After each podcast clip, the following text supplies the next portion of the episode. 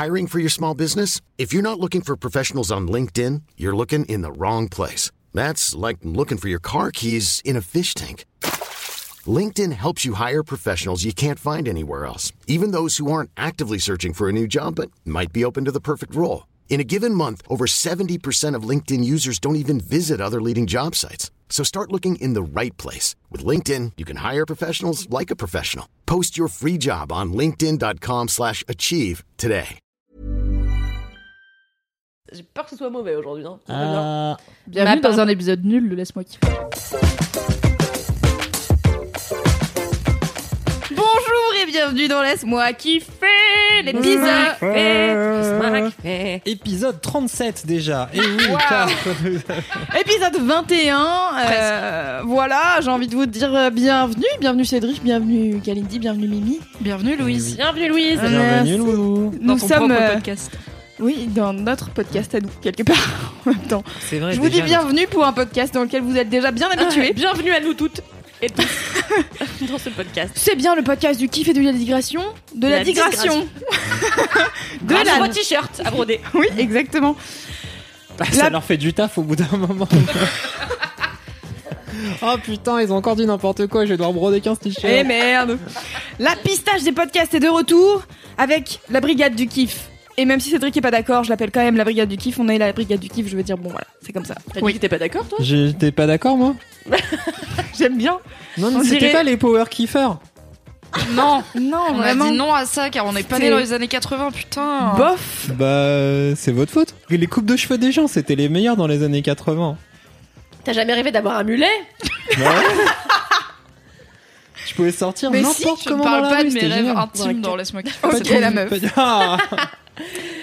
Ah Mimi et Idriss Elba tous les deux avec des mulets. C'est battant dans la montagne. Est-ce que t'as vu la figurine moche d'Idriss Elba? Non. Ils ont essayé de faire une figurine à l'image d'Idriss Elba parce qu'il a été nommé euh, Sexiest Man of the Year. Ouais. Et la figurine est dégueulasse, on dirait pas du tout lui, elle est trop moche. Et elle coûte 900 dollars. Je vous mettrai un lien dans la description. Et en fait, la figurine, elle ressemble trop à un autre acteur qui est pas lui, et du qui est pas du tout joli. Et du coup, il a juste tweeté une photo où c'est la tête de l'autre acteur et il a rien dit de plus. J'ai tellement envie. génial, mais c'était qui l'autre acteur Benedict Cumberbatch je crois. Aucun rapport, bro. C'est J'ai oublié son nom, mais vous aurez tout dans la description. Voilà, si vous voulez voir la pire figurine bon, Elba. Et l'acheter.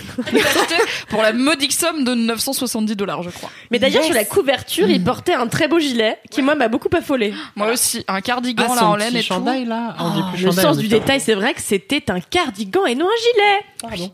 Je le sais car mon mec en porte tout le temps car il a 60 Excusez-moi, c'est quoi la différence Hum, le gilet a des boutons, le cardigan n'en possède aucun. Ok. Commençons donc avec, euh, avec les commentaires de nos auditrices et auditeurs. On va commencer avec Instamonka qui nous a envoyé un message sur Instagram en nous disant Je vous écoute en ce moment au taf, je suis modèle vivant, soit payé pour être immobile et écoutez, laisse-moi kiffer 6 heures par jour. Meilleur boulot. Meilleur job. Mais comment faire pour ne pas rire? Et ben, elle dit Sans justement, vouloir nous jeter des fleurs, on est hilarant. elle dit justement, Elle en va plus, très les loin. élèves me matent tous me marrer solo, variante du métro, car je pense qu'elle les, éc- elle doit avoir des écouteurs et rire seule. Alors que les, Je pense elle que doit c'est être la immobile. pistache des petits boulots. Mais attends, modèle vivant, c'est genre les statues là?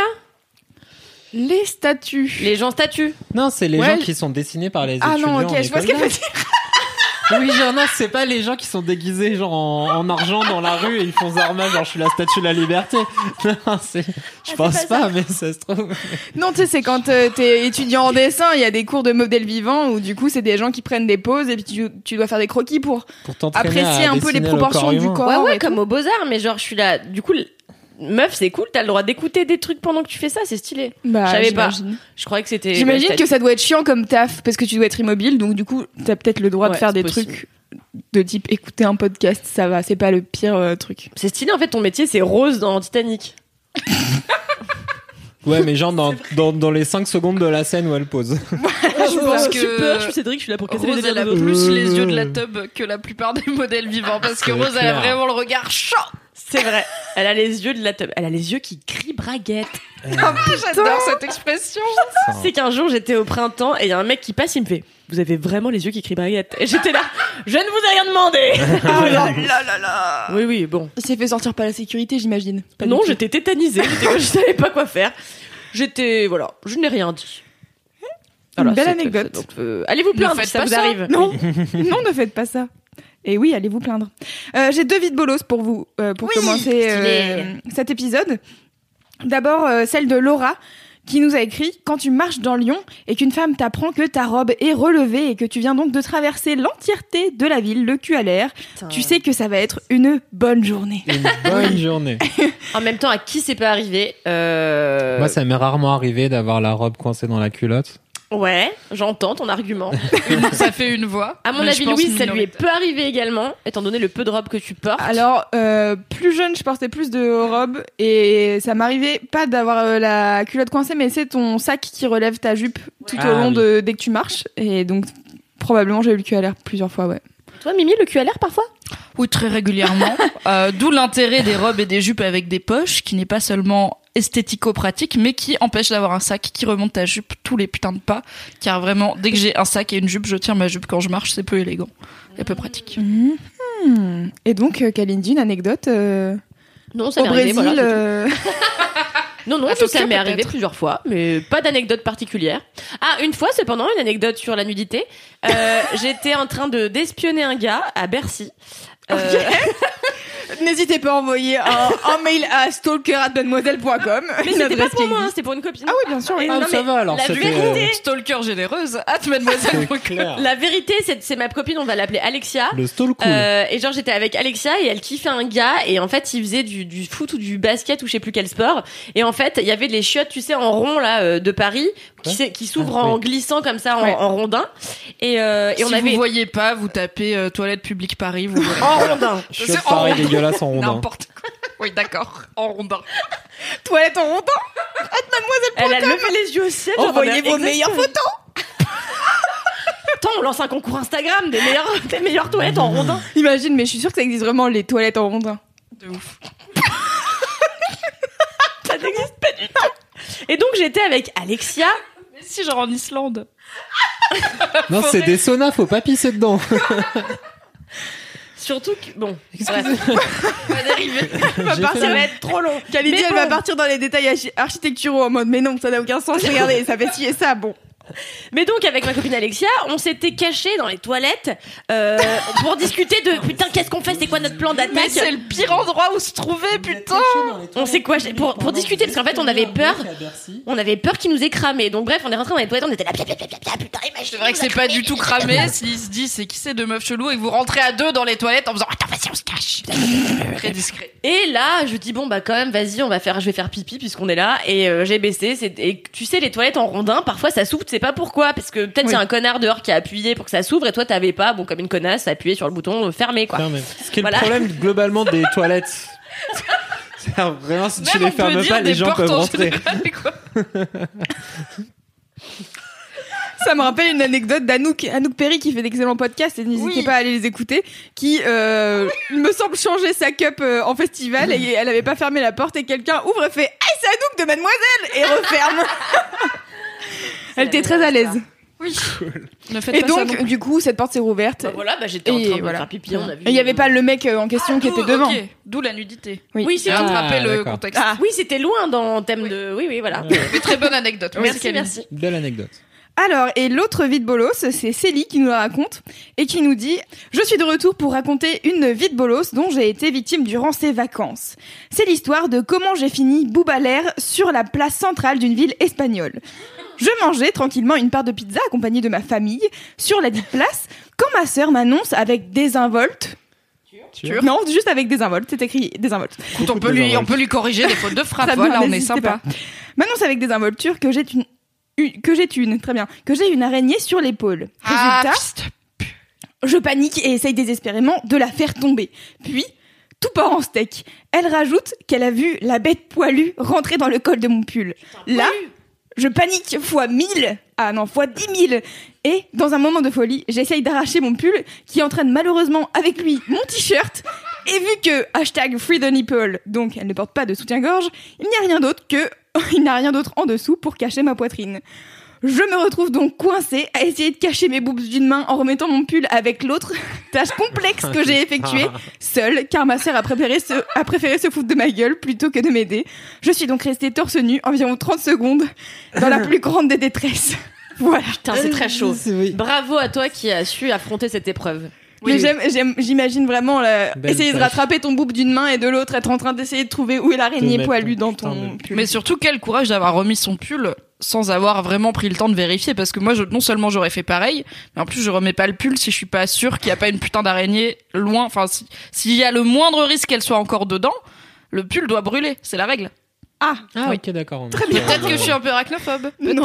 Ah, Peut-être. sur une- T'étais comment euh, niveau euh, Harry Potter euh, 2 quand il y a Aragog? Ça va, euh, je pense qu'à une certaine taille, tu vois, ça, je suis là en mode ah oui, ça existe pas, donc ça va.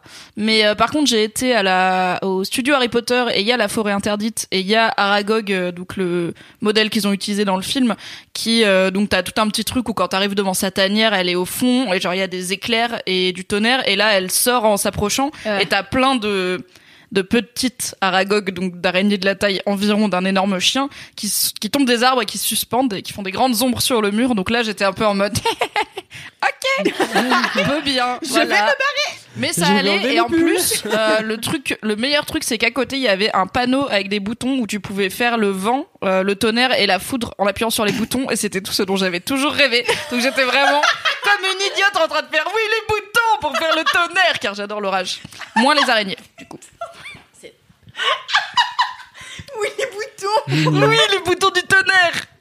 J'adore le tonnerre. Elle est si contente. Est-ce que quand t'écris des articles, t'écoutes le bruit du tonnerre? Oui, ah ben oui, en plus c'est vrai, car quand j'écris des articles, je me mets dans les oreilles un petit site qui s'appelle Rainy Mood, qui euh, fait le bruit de la pluie et, euh, et donc il y a euh, un orage lointain dans le son. Donc en fait ça fait le bruit d'une bonne grosse pluie qui tombe avec des coups de tonnerre. Des fois t'as des un vague bruit de voiture ou d'ambulance qui passe et tout, ça m'isole, ça me détend, c'est trop bien. d'ambulance, j'adore ça Plutôt les ambulances très loin quand il pleut très fort, j'aime bien.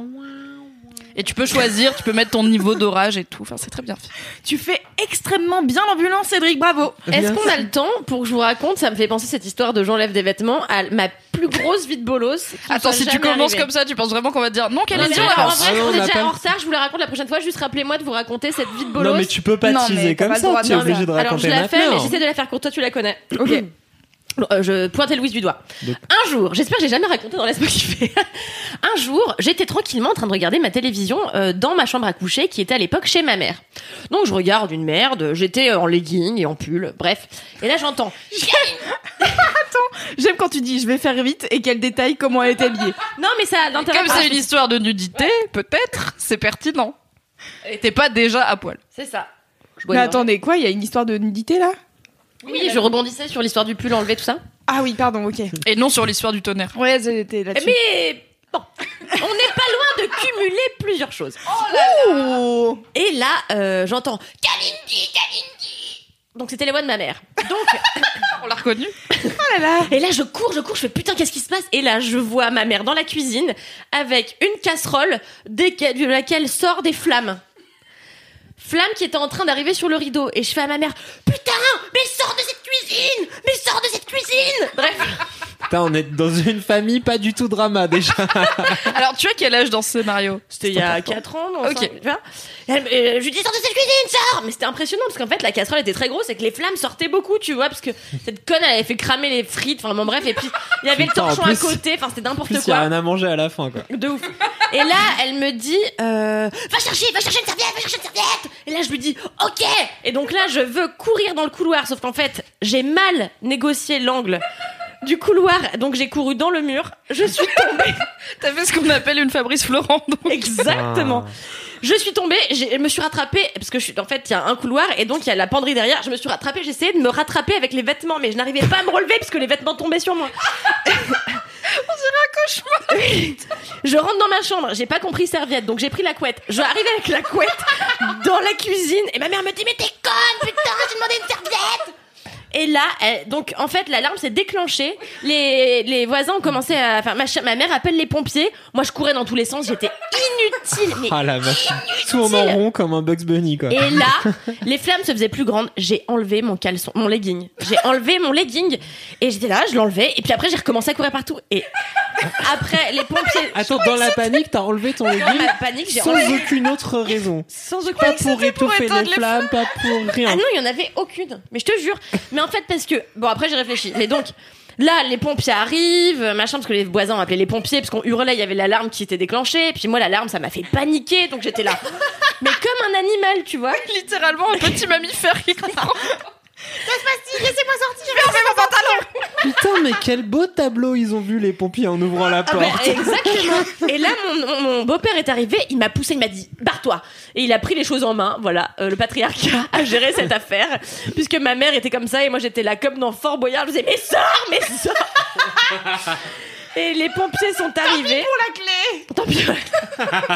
et je me suis dit, et ma mère qui adorait son chat, elle a eu zéro réflexe de sauver le chat, que moi j'ai pris le chat, je l'ai emmené sur la terrasse. J'ai quand même eu deux réflexes nuls, tu vois. Et, euh, et, Le pantalon, le chat. et après j'ai réfléchi, je me suis dit, je pense que c'est parce que mon, mon legging il était en matière yoga, tu sais, nul. Je me suis dit, peut-être c'est inflammable. Dans ma tête, peut-être c'est ça qui s'est passé, je sais pas. Voilà, c'est mon histoire de, je me suis retrouvée euh, en culotte devant les pompiers parce que j'ai enlevé mon caleçon comme réflexe à me sauver du feu. Voilà. Je pense que quand même mon image préférée de tout ça, c'est toi dans la penderie qui essaye de te rattraper à des fringues qui te tombent Ah non, mais c'était, avec l'alarme incendie et ta C'est- mère qui gueule. C'est complètement cartoon. ah non, mais c'est génial. Surtout ramener la couette, c'est une excellente idée. Oui.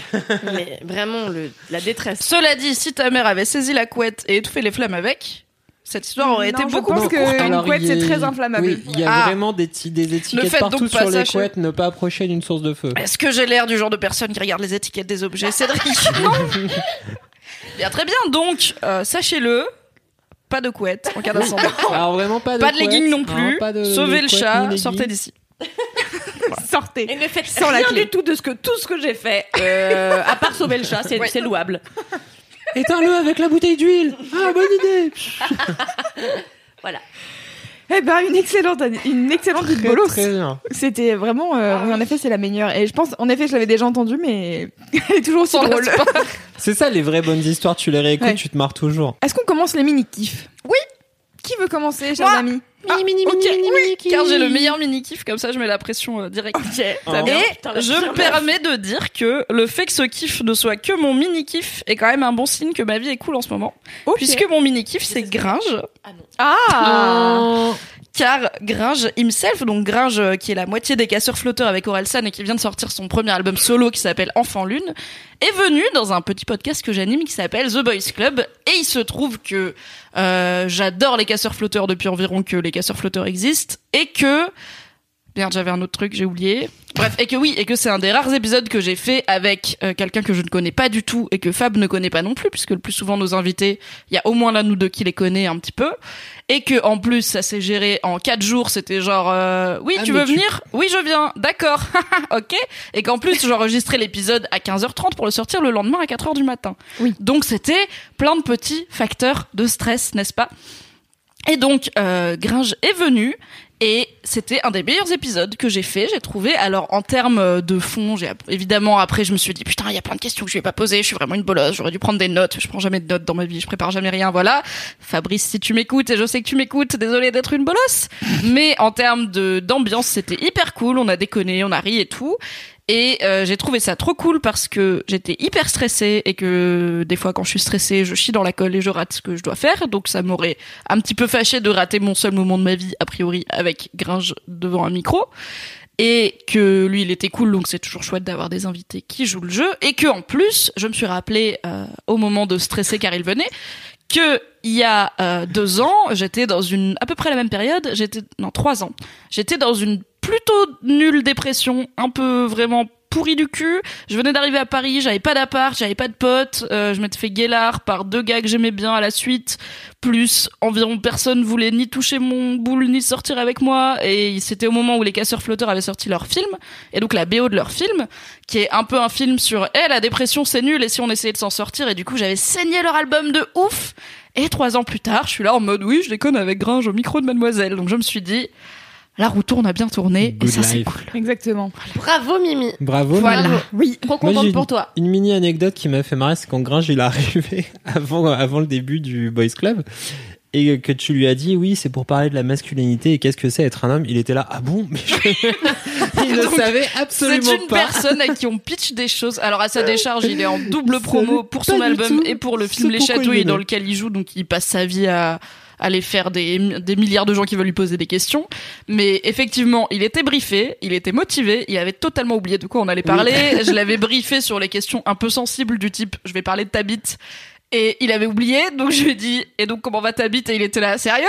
Oui, sérieux? Je- Quand même, je t'en ai parlé il y a des jours, donc oui, c'est toujours une réalité. Mais, euh, mais il était fun et il a joué le jeu, donc c'est cool. Oui. Il a pas surtout euh, jeté son demandé- micro en disant Il t'a surtout demandé en retour comment va ta nénette. Nénette. Oui. Voilà. Et, et Oh, bien, mais ça c'est mignon. oui, vous serez ravis d'apprendre qu'elle va bien. Elle a un mulet. Elle n'a un mulet. Nouvelle coupe. Mais en tout cas, oui, c'est un excellent euh, boys club que j'ai eu euh, l'honneur de monter en partie et euh, je vous invite à aller l'écouter puisque je mettrai euh, en lien euh, de ce de ce podcast. Voilà. Car les N'hésitez podcasts, pas. c'est très bien. Moi, je précise que j'écoute très peu euh, les podcasts. J'en écoute euh, toutefois parfois. J'ai écouté certains boys clubs, mais j'ai une place stratégique dans les bureaux de Mademoiselle qui se trouve être à côté du studio d'enregistrement. Je suis là, donc c'est pas voilà pour les auditeurs ça ne sert à rien, en mais à porte. côté de là où on est actuellement, et je laisse traîner une oreille régulièrement. Et donc on entendait un petit peu avec Camille, on disait ça a l'air trop bien, ça a l'air trop bien, voilà. Oui, vous êtes les deux tatis sur le canapé Ah oui, à l'entrée de la salle de tournage en train d'avoir des opinions et de dire Oh, ils ont l'air de bien s'amuser, dis donc là-bas. C'est vrai que Oui, mais vous arrêtiez pas de rigoler, c'était bien. Oui, C'est vrai que a ce bien. canapé, c'est un peu officiellement devenu votre bureau à toi et Queen Cam. Oui. oui, tout à fait, mais c'est parce que tu sais, on sait tout ce qui se passe, euh, les gens qui font des points, on sait tout, tu vois. C'est Ça de surveille tellement tati Daniel va dire. c'est clair. Les deux tatas. Ah, t'as vu ça Ah oui, si, bah, et pourquoi vu. je voulais en parler en dehors du fait que c'est cool Oui. C'est parce qu'il y a un dicton qui dit qu'il faut jamais rencontrer tes idoles parce que tu peux être que déçu. Et alors bon, euh, idole c'est peut-être un bien grand mot. Je pense que j'ai pas beaucoup d'idoles dans ma vie, mais euh, c'est toujours cool de rencontrer quelqu'un dont t'admires le taf et où tu penses que sa personnalité est chouette et de pas être déçu et qu'il soit pas un gros connard ou prétentieux ou quoi. C'est juste genre ah c'est cool. Les gens cool et connus c'est possible. C'est une personne de Oui. type euh, sympathique. Voilà, même s'il prononce le mot nénette à de Oui, plusieurs bon, reprises nénette. pour Alors, parler de ma pas trouvé ça craquant qui prononce le mot nénette Non, vraiment, c'est peu craquant. Dans le, je suis Ouais. désolée, j'ai monté ce moment-là, j'étais là, vraiment, tu- il dit un truc vraiment très intéressant, et après il dit nénette et machin, et il dit trifouiller la nénette, genre, je suis, eh, je suis, eh, est j'ai dit un truc intéressant, mais je suis un peu marrant. Mais quand t'es pudique, que tu dis un- foufouillon, euh, comme tout le monde. Attends, pour moi, un foufouillou, c'est un labrador, donc. euh, Mais non, Un foufouillon, comme dans un indien dans la ville. Très Alors, déjà, alors, alors, dans la ville, t'es gentil. Un chef-d'œuvre de la comédie française. C'est vrai qu'il y a Ariel Dombal dedans, et ça. Est-ce qu'on passe à ton mini kiff? Oui. Personne retrouvé. Alors, C'est les muriens, quoi. Oui. Vous avez, oui. Non. Vous ne me voyez plus. Oui. Je suis caché derrière mon micro. Eh bien, il y a quelques semaines, euh, non, il y a deux semaines précisément, j'étais à Fontainebleau euh, pour mon anniversaire. Et à Fontainebleau, j'étais au château de Fontainebleau. Euh, c'est pas mon kiff, mais voilà, j'étais au château de Fontainebleau. J'ai l'impression que tu viens de dire en douce qu'il est nul. Tu sais, Ah non, genre, non, c'est c'est pas un- mon kiff, mais c'est un fait, j'y étais. Très beau château. Euh, cependant, si je peux me permettre, euh, faut que je dise ça au conservateur de ce, de ce, de ce, de château. Euh, dans l'en- dans la, la- la galerie de l'entrée, il y a des portraits très mal dessinés de toutes les idoles historiques. Excusez-moi, monsieur, c'est moche. Donc, vous devriez y faire quelque chose. Vous devriez faire du modèle vivant parce qu'a priori, ça n'est pas proportionnel. ça ne va pas du tout. Mais on dirait qu'ils ont tous les dents de sagesse qui poussent, c'est trop bizarre. Ils ont mis le filtre hamster sur tous les tableaux. C'est exactement ça. Et du coup, bref, j'étais au château et machin, et à un moment donné, je descends. Et là, je fais une rencontre. Je vais pas dire qu'elle allait bouleverser ma vie, ce serait beaucoup trop pour ce qui s'est vraiment passé.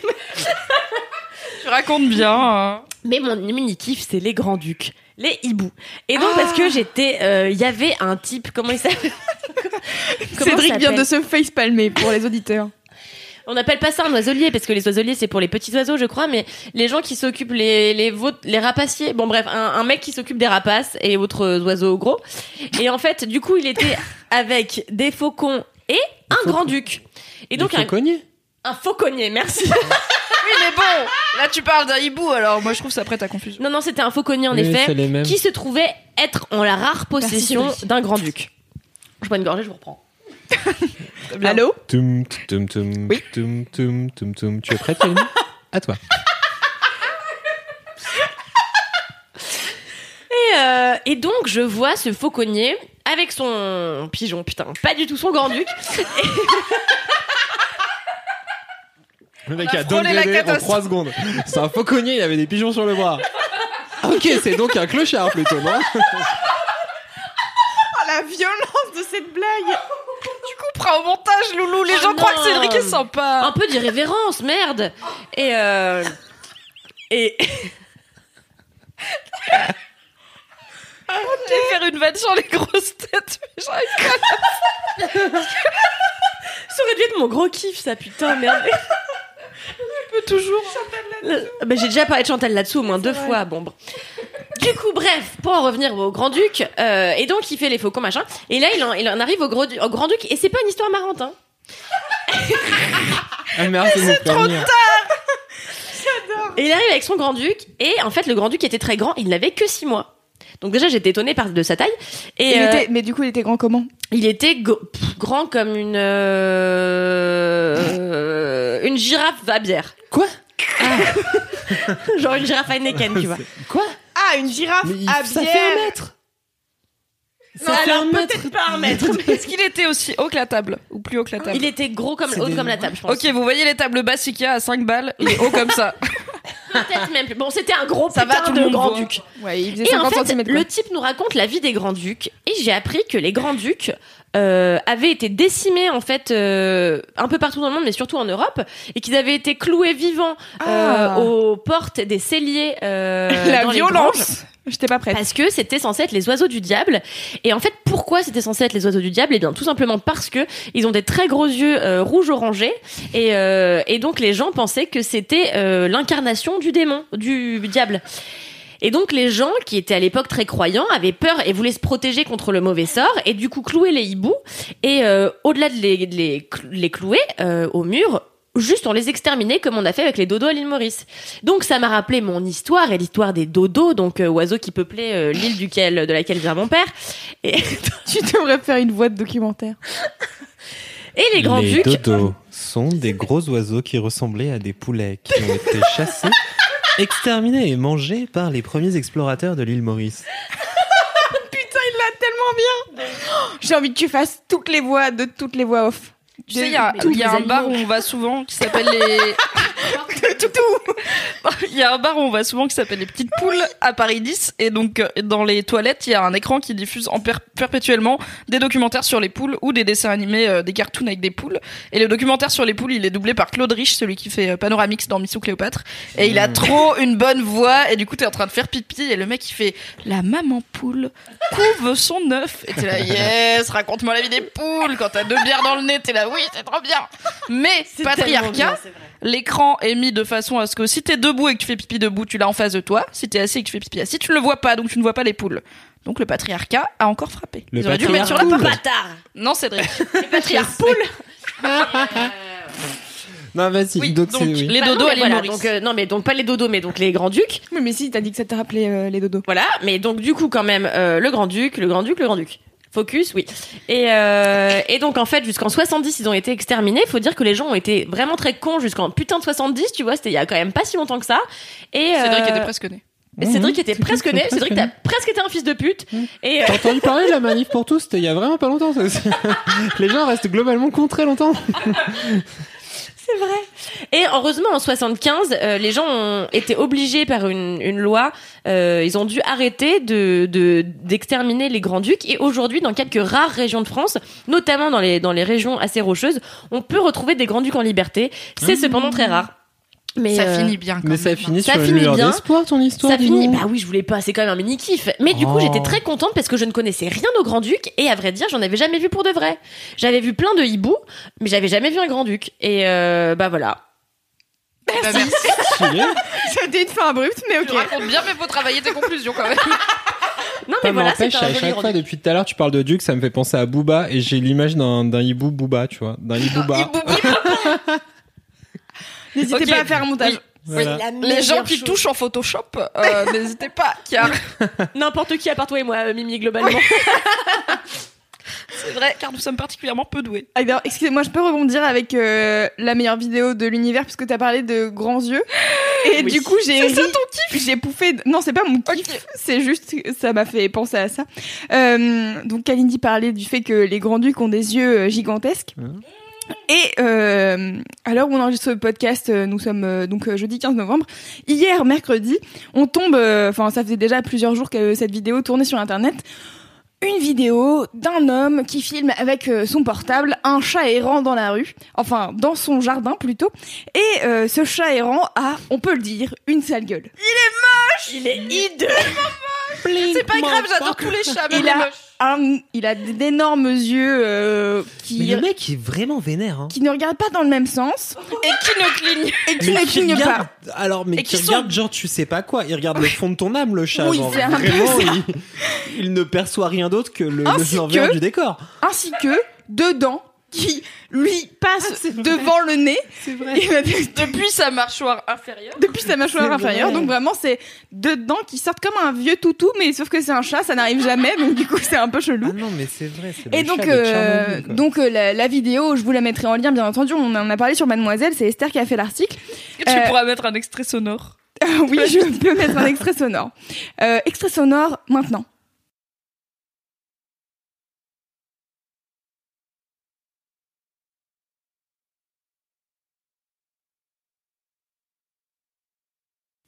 Vous avez donc Elle est pro, putain. Blink motherfucker Putain, elle est balèze.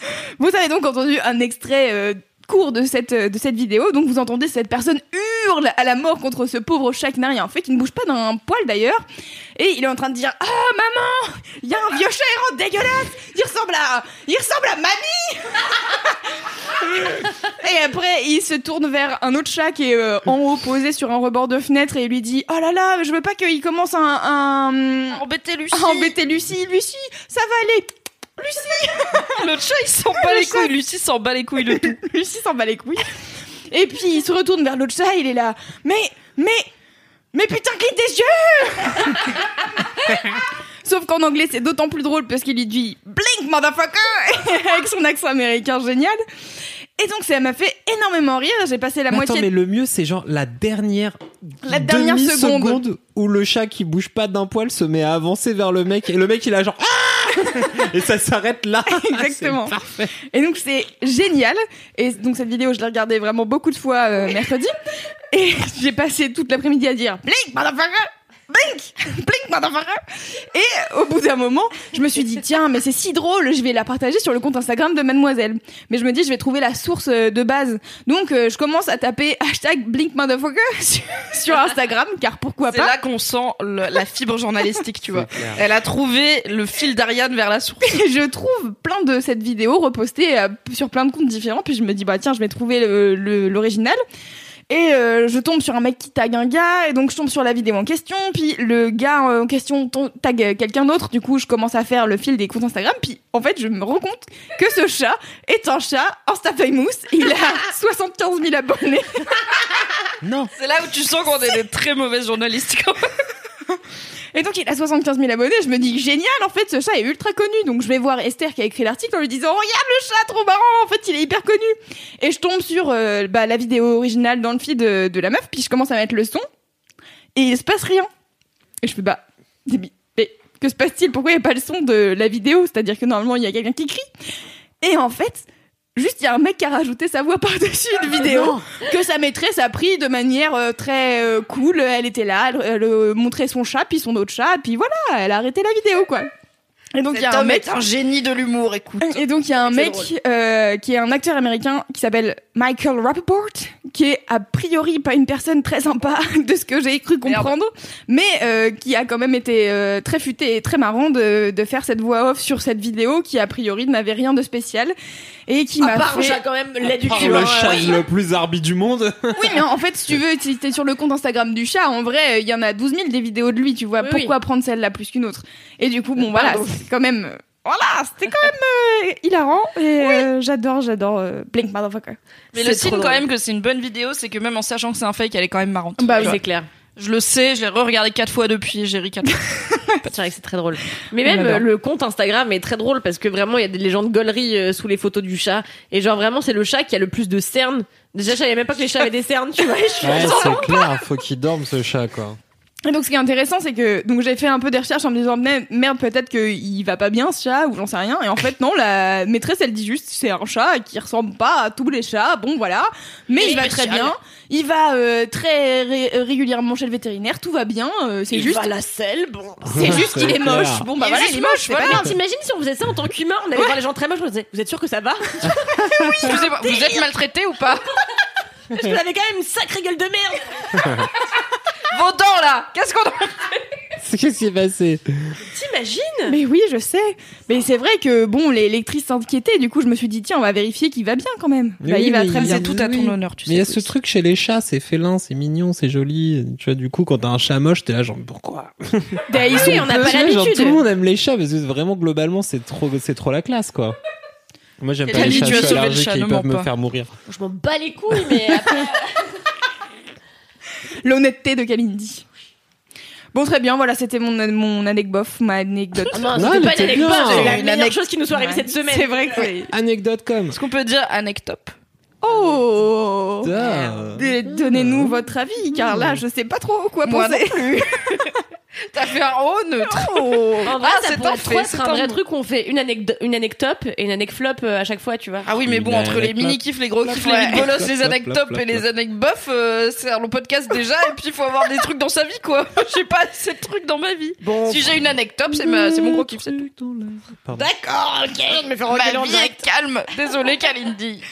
Cédric, il est en train de regarder son portable, il s'en fout. Non, je pense c'est qu'il check son pour, kiff. euh, je Ah. check- Je recheck les détails de mon kiff. Il vérifie. Vas-y, Cédric. On t'écoute, Cédric. Vas-y, c'est l'heure maintenant. Moi j'ai un mini kiff, mais en vrai euh, ça pourrait être un gros kiff, mais euh, ah, ça t'as peut... deux gros kiffs, ça veut dire. Bah en fait ça peut pas être un gros kiff parce qu'une fois que t'as pitché le truc, après il y a pas grand chose d'autre à en dire.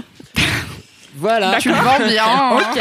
J'ai, je crois que j'ai compris. La personne qui savait passionner son auditoire. C'est clair. Non, mais en fait, c'est une BD euh, qui m'a fait kiffer de ouf, alors qui se lit en 20 minutes à tout péter.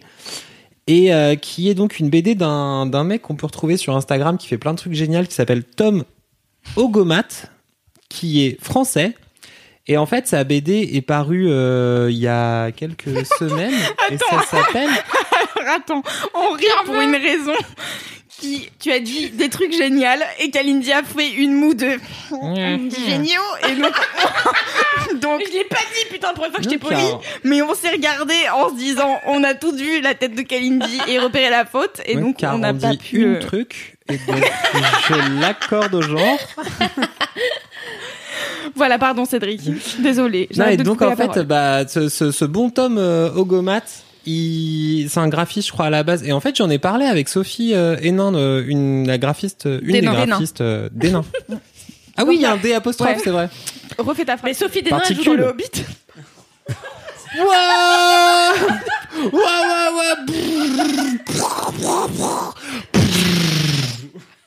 Je serais vous, je me désabonnerais immédiatement de ce podcast. alors Pour faute grave. Bon, c'était drôle, attends. C'est drôle. les meilleures blagues de Kalindosh at mademoiselle.com Tata Kalindal, toujours là pour vous faire rire. Pendant vos fêtes de famille. Donc t'en as parlé avec Sophie Oui, et en fait, Sophie me disait, ouais, ce gars-là, il est super génial parce qu'en fait, euh, il fait plein d'illustrations un peu stylées qu'on dirait que c'est du illustrator parce que tellement c'est précis et joli. Et en fait, non, c'est du dessin et de la gouache. Et ça ressemble beaucoup à, je sais pas, des dessins un peu de signalisation qu'on trouve sur, dans les, dans les, dans les avions, tu sais, genre la planche. euh, ouais si en cas, en cas d'amérissage, sautez euh, sur le truc jaune, mais surtout mettez pas vos talons, sinon tout le monde va mourir. Mais, mais t'as ça, beaucoup lu ce genre de truc mais à chaque fois, j'adore ça. C'est ma passion dans les avions de regarder les trucs et de voir en fait les situations. Des fois, t'as des gens, ils sont comme ça devant la porte ouverte, ils font non, vous ne passez pas, c'est pas encore déplié le truc. Bref, on s'en fout. et Les donc en passions fait, de Cédric. ce genre d'imagerie, euh, genre euh, un peu euh, de, de panneaux ou je sais pas, tu vois, genre un peu. Moi, j'aime bien en fait ce truc-là. Moi aussi. Globalement, J'ai une longue bien, fascination pour les pictogrammes et les trucs de signalisation. Bah, et je dis même ouais. pas ça au second degré. Non, il y a une vraie poésie dans ce truc-là. Et en fait, euh, Ogomat, il, il travaille sur un, sur un truc qui est assez proche de ça. Et donc, euh, mais en beaucoup plus beau qu'un putain de panneau de signalisation. et donc, en fait, il y a quelques semaines, il a sorti cette BD qui s'appelle À travers, qui est assez cool parce que euh, c'est un concept très con. Enfin très, très simple mais ultra bien réalisé. C'est euh, qu'en fait tu suis la vie euh, d'une d'une personne depuis euh, sa naissance jusqu'à jusqu'à très tard dans sa vie. Et en fait, à chaque fois sur les deux pages, sur la page de gauche, tu vois la personne dans son environnement et sur la page de droite, tu vois ce qu'elle est en train de voir. Exemple très con, le toute première page, tu vois le- sur la page de gauche le petit bébé qui est dans la, je sais pas, dans le ventre de sa maman. La page de droite est complètement rouge parce que ce que le bébé il voit c'est du rouge. j'ai. Et au fur et à mesure, euh, la deuxième page, il est, il est sorti de son truc, il est dans son, dans sa petite, euh, dans son petit berceau en bois. Il voit des trucs flous au loin avec des barres au milieu euh, qui bloquent le truc. Ok. Et au fur et à mesure, euh, il regarde à travers des planches de palissade. À un moment, il, il regarde, euh, il a enlevé le livre euh, d'une bibliothèque, donc tu le vois sur la page de gauche, il enlève le livre d'une bibliothèque. Et à droite, tu vois qu'il est en train de voir une meuf qui est derrière sur, euh, sur la Ah, table, euh, tu vois là-bas et machin. C'est malin. Et du coup, en fait, non seulement c'est malin, mais vraiment en plus c'est du porno pour euh, c'est du porno pour graphistes et pour euh, pour gens qui kiffent bien un peu les formes et les dessins et et les designs à travers des dessins. les couleurs. Non, mais c'est ça, mais ce truc de tu d- dessiner sous la contrainte Ouais. un machin quoi. Et du coup, en fait, tu suis donc la vie de ce, de ce petit de ce petit garçon qui va se passionner pour la science-fiction, euh, les fusées, tout ça, qui va finir par travailler à la NASA. Et il lui arrive en fait plein euh, d'histoires. Et il donc lui il est né en Alaska dans les années 70, il me semble, et la BD va jusque dans les années 2020, euh, 2030. Donc t'as en plus un petit côté un peu euh, un peu dystopique entre euh, il est né dans une époque qui est de- dans notre passé et puis euh, son histoire continue dans une époque qui est future à la nôtre. Il dit ça avec poésie. C'est un peu dystopique. Comme si c'était un truc stylé, la dystopie, tu vois. La dystopie, c'est on va cramer des bouquins. C'est mignon. C'est un spoiler pour un livre dont on taira le nom. Voilà. Et donc, euh, du coup, t'as quelques, t'as quelques moments euh, où, euh, il- où en fait ce truc-là s'arrête, des moments importants de sa vie où du coup t'as des vrais designs un peu stylés qui prennent les deux pages entières et tu passes ça une page après l'autre. Et donc une espèce de, de, de fascination et de retour entre euh, les insectes et l'espace. Et en fait, donc il y a pas une ligne de dialogue dans tout le bordel. Et vraiment, ça se, ça se, ça se lit euh, comme ça au fil de l'eau. euh. Et c'est super poétique et c'est super beau et je trouve ça très très joli. Et en plus, Tom Ogomat est français. Euh, c'est toujours bien de pousser en avant en plus les, les petits français qui font des trucs qui défoncent. Trop bien. Et donc ça j'ai s'appelle beaucoup aimé. Ça s'appelle À À travers. travers. Ok. C'est une BD qui coûte donc euh, entre euh, 16 et 19 euros en fonction de là où vous l'achetez. Mais Idéalement chez votre libraire préféré. idéalement chez votre libraire indépendant euh, bio euh, sans gluten euh, préféré. Et en fait voilà, moi ça m'a fait vraiment kiffer déjà parce que en fait euh, lire des histoires sans, sans texte, j'aime bien. Et que je trouve ça cool et que ça se lit ra- rapidement et que c'est vraiment euh, une, une éloge à l'invitation au voyage euh, en 20 minutes et c'est bien ça aussi. C'est trop cool. T'es une personne politique dans, ta, politique, po- euh, poétique dans ta globalité. Non. Je l'aime tellement. Très bien, donc mon kiff euh, de transition. Euh, alors attendez, il faut que je me souvienne. Oh putain Non les mais gens les mieux préparés d'internet. c'est juste que j'ai besoin d'avoir euh, le nom sous les yeux car déjà je suis pas sûre de le prononcer correctement. Casey Neistat? Pas du tout. Ça aurait pu, mais non. En fait, j'ai découvert récemment une nouvelle série que j'aime vraiment beaucoup, qui s'appelle Ungelewand. tu te mets des challenges à toi-même, Loulou, quand même. J'ai, c'est peu de chance que j'ai bien prononcé ce mot. Enfin, ces deux mots. N'hésitez pas si vous habitez ces deux mots. si vous Unglevlen- Alors donc c'est pas c'est pas Ça espagnol. s'arrête tout attendez, Junge Ah, Lovend.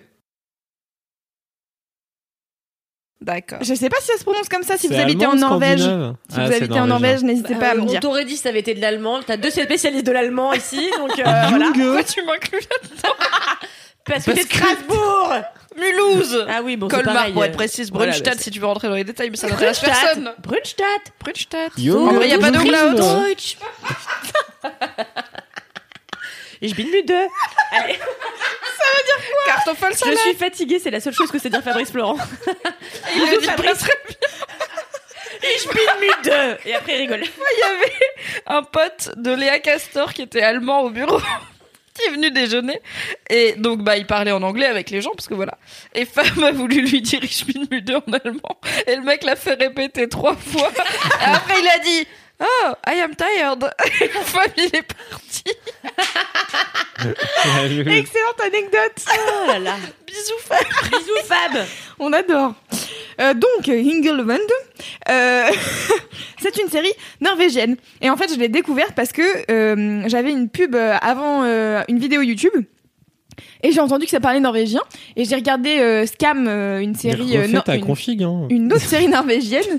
Mais non, mais je vais t'expliquer d'où ça sort. Euh, en fait, j'ai regardé Scam, une autre série norvégienne dont on avait parlé fut un temps avec euh, Allison dans un C'est ça qu'on aime, l'ancêtre de Laisse-moi kiffer. Euh, et euh, je me suis pris de passion euh, pour euh, cette série que je, je trouvais très bien. Et donc là, je mets une vidéo YouTube et je vois que ça, ça parle norvégien parce que je me souviens en fait de quatre mots globalement, euh, genre euh, trois par quoi, exemple. c'est le- quoi Je sais Fan, plus. fan, fan, Je sais quand je l'entends, mais je saurais pas te le dire. fan, fan, fan, fan, ça veut dire merde. Ah. Ouais, c'est ça. Fang, fang, fang. Fan, fan. En fait, ça veut dire merde, fan, mais il le répète plusieurs fois. Fan, fan, Quand fan, je te fan, crois fan. pas du merde, tout. Tu dis fan, fan. Non, Tu dis merde, merde, merde, merde, merde. Non, c'est vrai. Non, pour de vrai, fan, fan, fan, fan.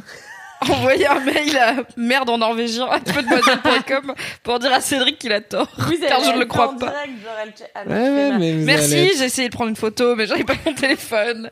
Kalindi a posé nonchalamment son micro entre ses seins et il tient alors qu'elle est pas vraiment allongée. Comme ça, elle n'a pas à le tenir. Et ça, c'est beau. Comme ça, je peux boire ma bière, jambes écartées. Posé avec mon micro. Magnifique. Ouais, je fais ça. Et donc, euh, comme j'entends que ça parle norvégien, je me dis, oh, trop bien, ça se trouve, c'est une nouvelle saison de Scam Ryan Reynolds here from Mint Mobile. With the price of just about everything going up during inflation, we thought we'd bring our prices down. So to help us, we brought in a reverse auctioneer, which is apparently a thing. Mint Mobile unlimited premium wireless. Ready to get 30, 30, bit to get 30, bit to get 20, 20, 20, bit to get 20, 20, bit to get 15, 15, 15, 15 just 15 bucks a month. So, Give it a try at mintmobile.com slash switch. $45 upfront for three months plus taxes and fees. Promo rate for new customers for limited time. Unlimited more than 40 gigabytes per month. Slows. Full terms at mintmobile.com. Pas du tout. bah écoute, on sait jamais, on peut espérer, ok? Si d'ailleurs, si vous n'avez pas vu Scam, n'hésitez pas à aller regarder Scam. C'est une excellente série sur l'adolescence qui est Mais très du bien. coup, pendant les six premiers épisodes de Young Guns, tu pensais que c'était Scam Mais ou- non, bien sûr que non. J'ai vu une, une bande-annonce sur YouTube et je me suis dit, tiens, c'est quoi? Et en fait, au lieu de passer la pub comme je fais d'habitude, j'ai attendu la fin. J'étais là, je veux savoir quelle est cette série, donnez-moi le nom et donc euh, en français ça, ça s'appelle Meilleurs Espoirs, ce qui est un peu nul. Je préfère donner le nom en norvégien, même si je le prononce mal. Deuxième chance. Et, euh, et en gros, li- Essaye encore.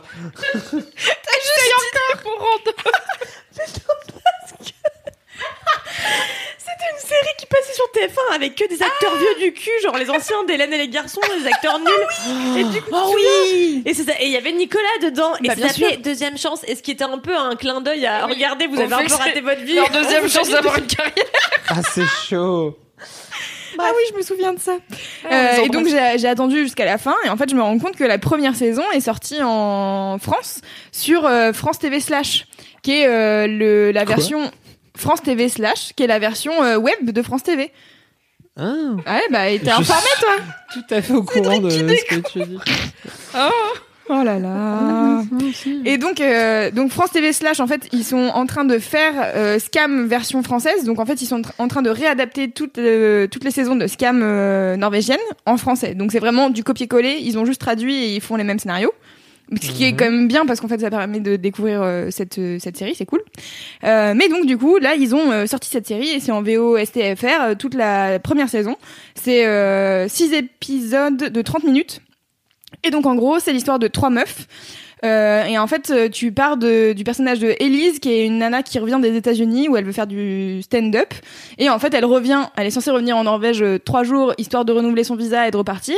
Et bien sûr, elle se fait refuser son visa car la meuf à l'ambassade lui dit "Vous voulez travailler? Elle fait non non je veux juste euh, faire du stand-up des trucs genre voilà quoi. Et donc l'autre elle lui dit bon bah bye en fait vous revenez quand euh, vous aurez des sous car a priori euh, vous allez travailler illégalement. Bye. Et donc du coup en fait elle se retrouve euh, elle a 25 piges et elle se retrouve à revenir euh, en Norvège alors qu'elle avait pas du tout prévu. Donc elle retrouve ses deux meilleurs potes. Et donc elles sont toutes les trois un peu genre euh, à mi-vingtaine à se dire qu'est-ce qu'on fout de notre vie à essayer de rentrer. Donc euh, il y en a donc il y a Elise qui veut euh, rentrer euh, enfin qui veut rentrer aux États-Unis pour euh, faire du stand-up. Euh, Il y a Alex qui veut devenir comédienne et qui essaie de rentrer au conservatoire. Ça fait déjà la troisième fois qu'elle passe les concours et qu'elle l'a pas et donc elle est saoulée. Un vieille meuf. Et il y a comment elle s'appelle la dernière Est-ce que tu viens de clasher la meuf de la série Oh, vieille meuf Et toi qui voulais être actrice, Kalindi, on en parle ou pas Bon. Le podcast du kiff De la bonne humeur Et des règlements de compte. Euh, Et la troisième, j'ai perdu son prénom. Elle s'appelle Ninon et elle, elle veut euh, écrire. Mais sauf que son taf euh, au quotidien, c'est de bosser pour un traiteur, de- donc euh, vraiment peu ce qu'elle fait euh, dans sa vie. Et donc toutes les trois, elles sont un peu paumées et c'est un peu leur histoire. Donc là, j'ai vu la première saison que j'ai bouffée en bah, trois heures, hein, vraiment. Donc euh, voilà. Euh, et voilà, donc c'est trop bien. Et je vous invite euh, à regarder ça et à pas vous laisser impressionner surtout par euh, le norvégien parce que j'ai parlé euh, de scam avec des potes qui m'ont dit genre franchement j'ai regardé c'est compliqué. Enfin ça parle une langue que je connais pas et du coup c'est Non mais chiant. ça va, vous avez tous regardé la Casa fan, des fan, Papel, fan, euh, c'est pas plus compliqué Et quoi. alors, en termes de ressemblance. non mais dans tous les cas, il y a des sous-titres, tu parles pas Non, la mais tu langue, vois, tu vois. c'est- Non, mais ça, on est Sauf si vous avez fait espagnol comme tous les gens qui n'ont pas de personnalité. Bon, Dans le choix. Non mais c'est non mais alors attends là mais là C'est ma snob de cinquième qui est remontée parce que j'ai fait allemand. C'est clair. Team allemand deuxième langue. tous les gens qui n'ont pas fait latin, je vous emmerde. J'ai tellement regretté d'avoir fait latin, putain. Alors sachez-le, si jamais tu es en sixième et que tu écoutes ce podcast, un choix intéressant de vie, mais ok. Si tu es en sixième et qu'on te dit fais latin, il y aura un voyage en Italie, ne, ne dis pas oui, parce qu'en fait tu vas faire Non. trois putains d'années de latin et après tu vas aller en Italie dix C'est jours, clair. ce qui est sympa. Mais en termes de ratio, c'est perdu, c'est nul. Voilà. Fais plutôt grec ancien. C'est probablement le message. Russe. En vrai, mais c'est probablement le message le plus important qu'on ait passé de tous les laisse-moi kiffer. Non mais je De trouve. Non mais c'est vrai. 21 heures et demie de podcast que vous avez écouté. Si une Mimi à l'époque m'avait dit meuf, tu vas jamais partir en Italie. Et en vrai, le latin c'est pété du cul. J'aurais fait génial. Je vais pas faire ça jusque en fucking terminale. Merci Mimi de le Putain, vraiment. vous êtes en train de niquer mon gros kiff, c'est faire du latin. Mais pour revenir, tant qu'on parle, tant qu'on parle des langues chiantes. Oui. Donc, euh, pour revenir euh, au Le norvégien, non mais c'est juste que c'est pas bon, bon, c'est pas à la base euh, très facile de comprendre, d'accord. Mais dans le premier, dans le tout premier épisode de Laisse-moi kiffer, souvenez-vous, euh, on parlait de Terrace House où ça parle japonais. Et en vrai, le japonais, je capte rien non plus. Et c'était un peu compliqué. J'étais là, genre, je ne peux pas faire autre chose, même manger une bouchée. J'ai pas compris ce que vous avez dit dans les trois secondes où je regardais pas. Et donc, c'est un peu pareil euh, pour le norvégien. Mais en fait, on s'y fait. Et au fur et à mesure, ce qui est cool, c'est que t'apprends des mots. Enfin, t'apprends des mots. Je peux pas vous répéter le, le chiffre 3, mais tu les comprends quand ils le Oui, disent. t'as retenu quoi. Et euh... la plus nulle de la. vas-y. Quand je vais pas répéter, j'ai failli faire prout prout. Ah, répétez, répétez, prout prout. Excellente. Elle est en forme, Kalindi, ce soir. Potentiellement parfait.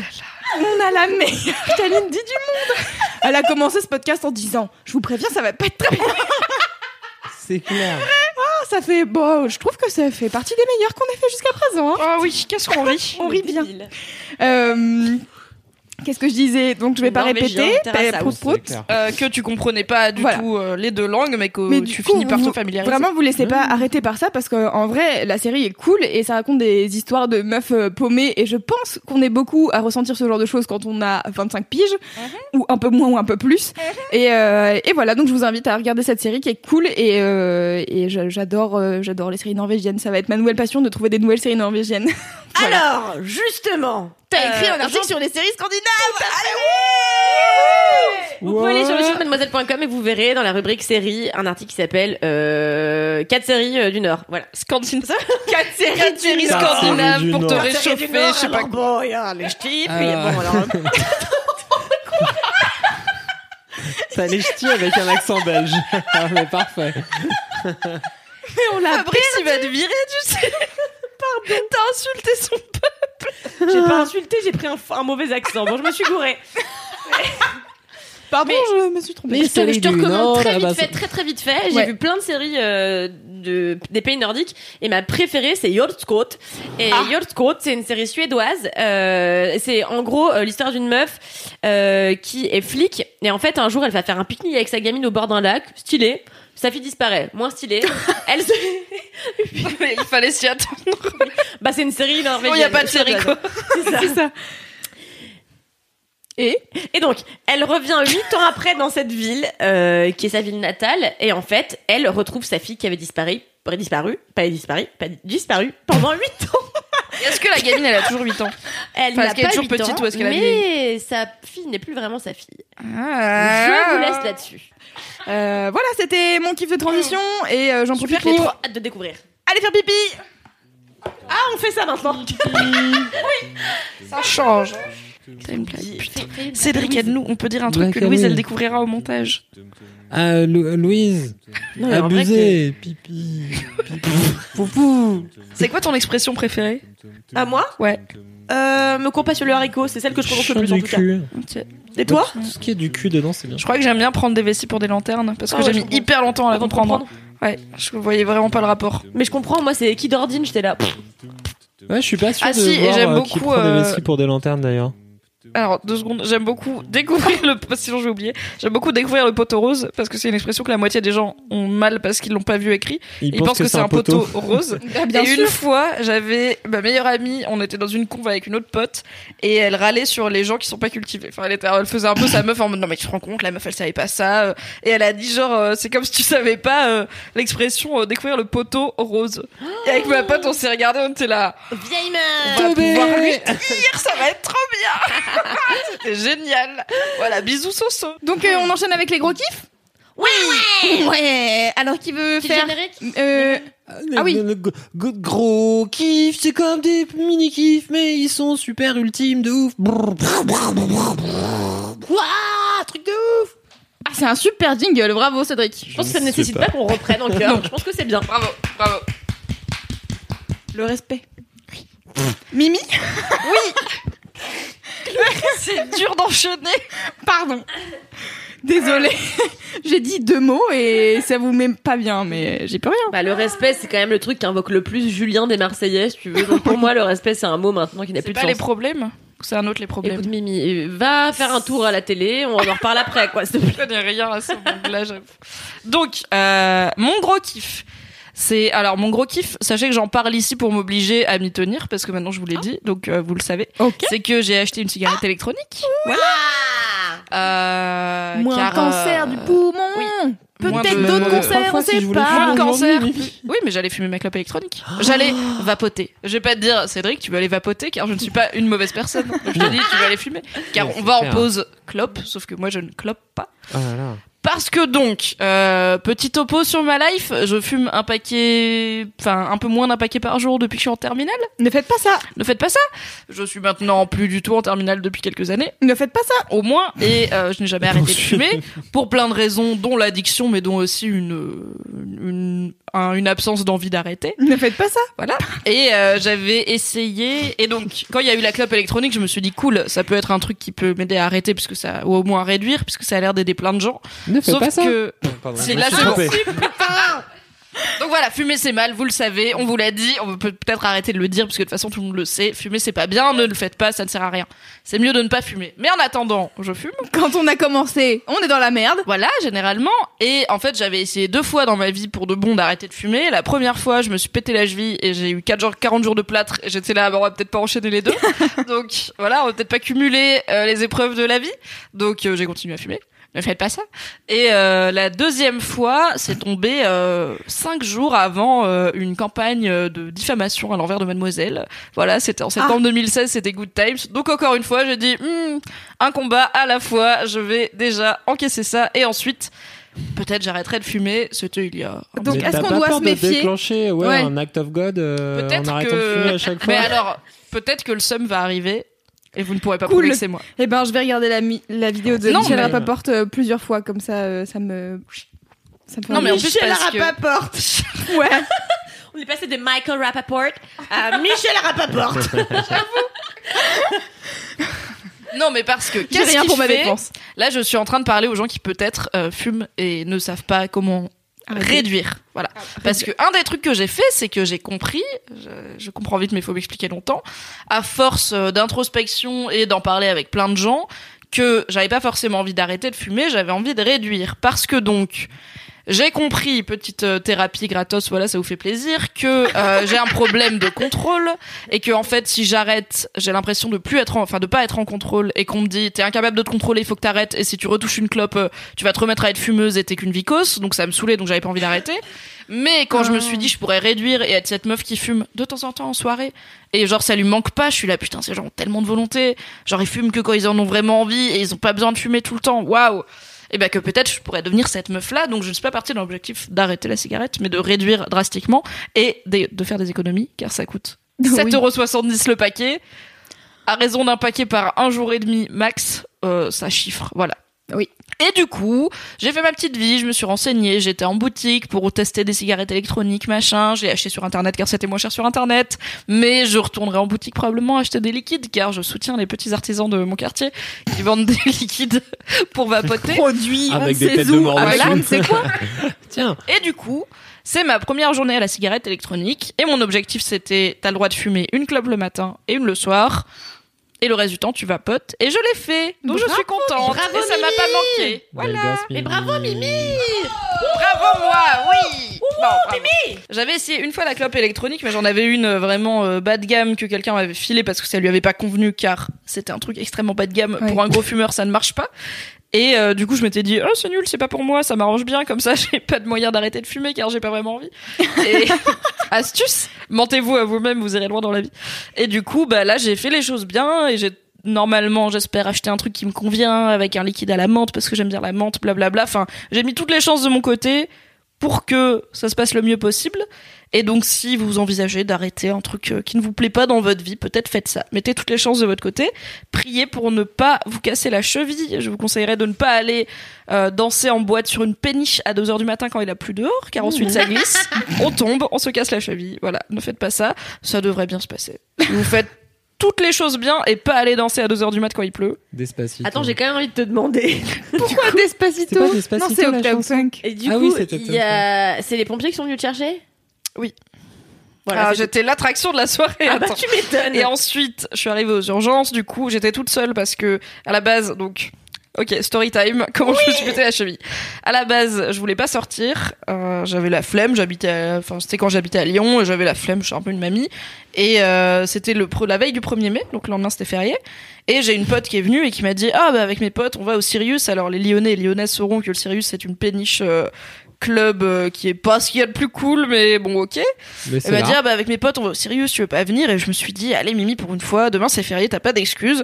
Bouge ton cul de chez toi arrête d'être une mamie et va avec cette pote que tu adores euh, rencontrer son ses reste potes chez que toi. tu le son reste chez Watt vraiment.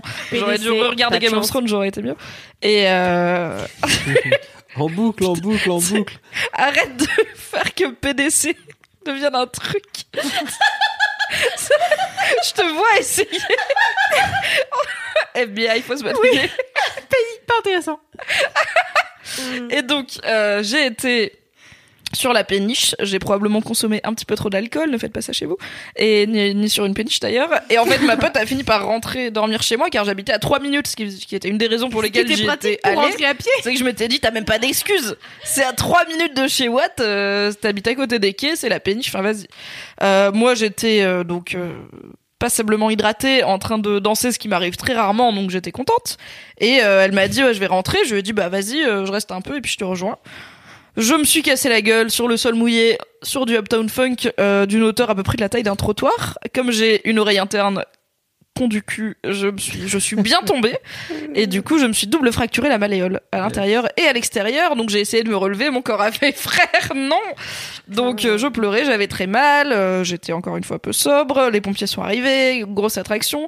Ils m'ont emmené à l'hôpital d'à côté. À l'hôpital, ils ont voulu, enfin ils m'ont fait attendre. J'étais là, j'ai mal et tout. Mais en temps, j'étais bourrée. Euh, ils m'ont emmené faire une, fracture, une radio et en fait quand ils font une radio pour une fracture ils doivent te mettre ton os dans un certain angle qui est généralement le pire angle en termes de douleur. Donc j'ai insulté le gars. Il était j'aimerais lui passer un message. Je suis désolée euh, vieille urgentiste quinquagénaire. Un peu rugue mais pas vraiment méchant. Parce que je pense que je t'ai vraiment traité de connard alors que tu faisais ton travail. Et ensuite euh, j'ai été opérée voilà. Et on m'a mis des mis des vis euh, dans le pied Yes. et que j'ai toujours d'ailleurs. Je, je les embrasse. Et euh, j'ai eu 40 jours de plâtre, plus euh, 40 jours de rééducation. Je me sens proche de toi. Yes. Toi aussi, t'as des vis J'ai- Non, j'ai pas de vis, alors je suis pas une bolosse à ce point-là, mais... Je ne me confierai plus mais non, mais Elle te dit que- je me sens proche et après elle te plante un couteau quoi. Ça, c'est Kalindi, ça. Ça, c'est les femmes. On ne peut pas leur faire confiance. Je me suis fracturé euh, la malléole. euh, pas, euh, alors je me suis, je me suis pété, je me suis écrasé la malléole et, Hey et fracturé l'astragale euh, en ratant une marche aux Beaux Arts. Bon, C'est poétique. Euh, j'étais en train de, et en fait juste je descendais les escaliers. Il y a une panne d'électricité. C'était noir. J'ai raté une marche. une. Du plâtre, ce que tu veux. Ah ouais. Un mois après, euh, un mois et demi après, c'était guéri. Je pars en Bretagne, je sors du train, j'étais en ballerine, je marche cinq minutes, ma copine me fait rire, je tombe du trottoir. L'autre cheville. Non. Si, l'autre. voilà. Si contente que t'aies partagé ça avec moi. Merci. Mais les vies de bolos de Kalindi, qu'est-ce que vous voulez Ah non, de mieux dans la vie pour rire les deux plâtres en et même vous temps. dire que vous, non, non, ça va. Ah, ok. Qui croyait qu'elle a eu les deux plâtres en même ça, ce serait doux. Mais j'ai un pote, Nicolas, il s'est pété les deux chevilles en même temps lors d'un concert. Et après, il pouvait plus sortir de chez lui. Histoire véridique, Nicolas, si tu nous écoutes, Ah, tu nous putain. écoutes pas, mais peut-être un Alors, cela tu dit, moi j'étais tellement golemont en béquille que je suis pas sortie de chez moi non plus. hein. Non, mais t'as vu comment c'est une galère? C'est T'avais pas les horrible. cloques aux mains, genre? Non, je m'en servais pas. J'avais une chaise à roulettes et je télétravaillais, j'étais chiant. la meuf la plus feignante. Non, mais vraiment, j'ai essayé et j'ai failli. Genre, il y a un- vraiment un moment où j'ai dérapé, encore une fois, équilibre nul, masse musculaire zéro. Et j'ai failli, genre, j'ai posé une seconde mon mauvais pied, celui qui était dans le plâtre, et j'étais là. Est-ce qu'on a vraiment envie de prendre le risque de se balader en béquille et de retomber sur son putain de pied con? Non. Non. Putain, j'en ai pas. C'était l'hiver? C'était en mai. Bon, ça va. Il y avait pas de verglas ni rien, j'étais chez moi, j'étais juste golemont. J'ai une question de la plus haute histoires. importance. Oui. Euh, tu bipes aux aéroports? Non. Sinon, je les aurais fait. Ah, C'est une vraie bonne question. Très belle question. j'allais poser la même, ouais. non, bah, sinon non. je les aurais fait enlever parce que tu peux te faire enlever normalement les vis une fois. Donc j'ai deux vis et une petite plaque. Euh, une fois que tout est cicatrisé, euh, oui, Ouais. voilà, équipé. Stylé presque. en titane, mais comme elles sont petites et en titane, je sais pas, ça habite Ah pas. ouais, Donc, euh, mais il m'a dit quand même parce que l'été d'après, j'allais au Maroc chez ma famille et j'ai dit ça va, je peux prendre l'avion. Il m'a dit je te conseille de prendre ta radio avec toi, comme ça si jamais tu bipes, Ouais. genre t'es- tu bipes à ta cheville, t'es pieds nus et tout, et il commence à t'embrouiller, t'as ta radio qui prouve que Que t'as un, t'as un flingue truc dans le pied, mais normalement tu T'as quoi? Quand t'es pieds nus, il verrait la si cheville. cet homme n'a jamais vu d'arme à feu de sa vie. C'est grand, Oh un là là là là. Donc je l'ai prise la Très bien. première fois, mais je n'ai pas. Mais du coup, on t'a opéré, on t'a ouverte pour te mettre. euh, Oui, oui. Ah, et Non, alors, par mais vraiment, je, je peux faire un podcast entier sur mon opération, ça va être long, quoi. Enfin, c'est c'est peut-être Bah, long on comme. fera un euh, épisode spécial, laisse-moi kiffer voilà. sur l'opération Mais de Lily. attends, t'as pas fait un podcast déjà sur Mademoiselle? J'ai fait un podcast sur les fractures et la rééducation il y a longtemps Mmh. Ouais, c'était il y avec a longtemps, donc moi qui parlais de ma cheville, euh, Clémence Bodoc, notre rédac chef bien aimé, qui s'est pété les deux poignets Eh en oui, elle a snowboard fait- en même temps. Elle est tombée en arrière, elle a tendu ses bras en arrière par réflexe pour se rattraper Ah. et ses deux poignets ont fait snap. Quel Et- colosse. Alors attends, tu l'as pas connu à cette époque, t'aurais ri. Car vraiment, les deux bras dans le plâtre avec une rééducation à des durées différentes. Plus elle avait un logiciel de commande vocale, du coup, parce que la pauvre, elle pouvait pas taper. Sauf que son logiciel faisait n'importe quoi. Mais attends, Donc elle essayait de nous taper des trucs, c'était un bordel. Mais Oh elle là était là. pas encore rédac chef à l'époque. Ah, C'était juste une période triste pour elle. Et donc elle a guéri. Moi, je me suis cassé le pied. Et euh, à peu près en même temps, il y a euh, Aude GG, euh, youtubeuse qui fait notamment la, enfin comédienne et youtubeuse qui fait notamment Virago, qui s'est, alors elle pour le coup, elle a vraiment failli mourir. Ouais. Elle a fait une, un accident de cheval, enfin en cheval très très Vénère. Et elle a eu, elle pour le coup, enfin moi j'ai une cicatrice un peu visible mais ça va sur la cheville. Clem, il me semble qu'elle a pas vraiment de cicatrice. Aude, elle a une grande cicatrice sur le bras. Enfin, elle s'est vraiment pété plein de membres d'un coup. Et comme en plus elle est comédienne et que son corps c'est son outil de travail, c'était tout un boulot de réacceptation, blablabla. Écoutez le podcast, je pense qu'il est toujours Oui, je pense qu'il est très. Il est cool. Il est très en Euh, ligne. Voilà. Donc on a trois niveaux. On a ma cheville, les deux bras pour Clem, c'était pas mal, et OGG fin du game. euh, Ouais. Chaud. BG. Voilà. Donc voilà, si vous voulez connaître toute J'écouterai. mon histoire d'opération, de comment refaire un. rentre dans le dans le bail et tout, parce qu'il y a Jodassin à un moment et tout. Ouais. Il était à l'hosto aussi? Teasing, je vous dis pas. Les notes du Il est podcast. vraiment mort il y a Jodassin, longtemps. un hein, Jodassin, je l'imite pas mal. hein. Un jour, je vous le ferai. Ah bah vas-y. Non, pas maintenant parce que Oh. c'est pas visuel, mais dans une vidéo. Ouais, ouais, ouais. ouais. Très bien. Alors, euh, on passe euh, au gros kiff de Kalindi? Ouais. Merci. À la base, je parlais juste de ma clope électronique, mon dieu. Ouais. Comment j'ai digressé Tu vois, c'est bah ça, voilà. laisse-moi kiffer. C'est ça. Eh oui, la digression. Oui. Alors, Kalindi. Euh, alors, mon gros kiff, c'est l'univers. Point, point, Non, point, ta gueule. point. Mais non, mon gros kiff va être extrêmement cucu, à mon avis. Mais euh, le jour où ce podcast va être diffusé, ce sera 48 heures précisément après l'anniversaire de la personne avec qui je partage ma vie, Oh. qui s'appelle Naël. Et ça va être très bref, hein, puisque je vais pas m'étendre 15 heures euh, là-dessus non plus, on s'en fout. Pourtant, Mais- on parle régulièrement de la personne qui partage ta vie. Tout à fait. Car on qui fait partie d'énormément de vie de bolos et d'anecdotes. C'est vrai qu'il partage beaucoup de vie de bolos. Hein. Je le précise pas, mais je suis rarement seule quand il m'arrive des couilles. Et euh, rien, je voulais juste dire que mon gros kiff euh, d'aujourd'hui et mon gros kiff de la semaine dernière, de l'année dernière et des quatre dernières années, c'est cette personne qui partage ma vie, à qui je le dis trop peu et à qui je le dis pas assez devant les gens. Mais du coup, je voulais profiter de laisse-moi kiffer parce qu'il sait pas que du coup ce sera mon gros kiff et il va l'écouter pour son anniversaire, enfin quelques jours après, et il saura. Et donc, je vais te dire Naël que t'es la meilleure chose qui me soit jamais arrivée de ma vie. Et je me fous les larmes aux yeux dès que je parle, lui, c'est insupportable. T'es la meilleure chose qui me soit jamais arrivée de ma vie, que c'est ce que je souhaite à tout le monde, c'est de rencontrer quelqu'un comme toi. Et euh, voilà, j'espère qu'un jour toi et moi on pourra. J'espère que euh, un jour on pourra faire euh, des grandes choses ensemble et surtout qu'un jour tu vas putain me demander en mariage. Voilà. Pression. JPP, pourquoi j'ai les larmes aux yeux? Je pleure jamais, merde Je suis désolée, mais euh, ouais. C'est vraiment, je pense qu'il faut, c'est un truc, on- tout le monde le sait, mais il faut dire aux gens qu'on aime, qu'on les aime, et surtout quand on les maltraite un peu au quotidien, comme c'est mon cas, comme c'est mon cas avec Naël. voilà, c'était très bref, mais c'était important que je le dise. Eh ben, plot twist, je pleure. Oh putain. Qui le cru, loulou Qui est surpris Le jour où moi je pleure et pas toi, c'est vraiment Ah qu'il y a là un là. truc qui, pé- qui est pété dans l'univers. Non, c'était très court, je vais quand même peut-être un peu développer un tout petit peu. Mais euh, voilà, donc pour les auditeurs et auditrices qui ne me connaissent pas et enfin qui connaissent pas ma vie de manière globale, car voilà, c'est voilà. Euh, je vis avec euh, mon mec depuis 4 ans et euh, avant d'être avec ce mec-là, j'étais avec un type qui a beaucoup abusé de ma gentillesse, de celle de ma famille et, et de globalement mon existence. Et euh, Naël m'a sauvé, il le sait pas en fait, parce que j'ai rencontré mon mec quelques temps après être sorti d'une relation abusive qui a duré plus de trois ans. Et, euh, et Naël a été là au début et en fait euh, c'était juste au début une histoire légère. Et ce qui devait être juste J'aime comme elle dit plan cul de manière stylée. et ce qui devait juste être une histoire légère et une histoire qui m'a sauvée de un truc euh, très dur qui m'arrivait.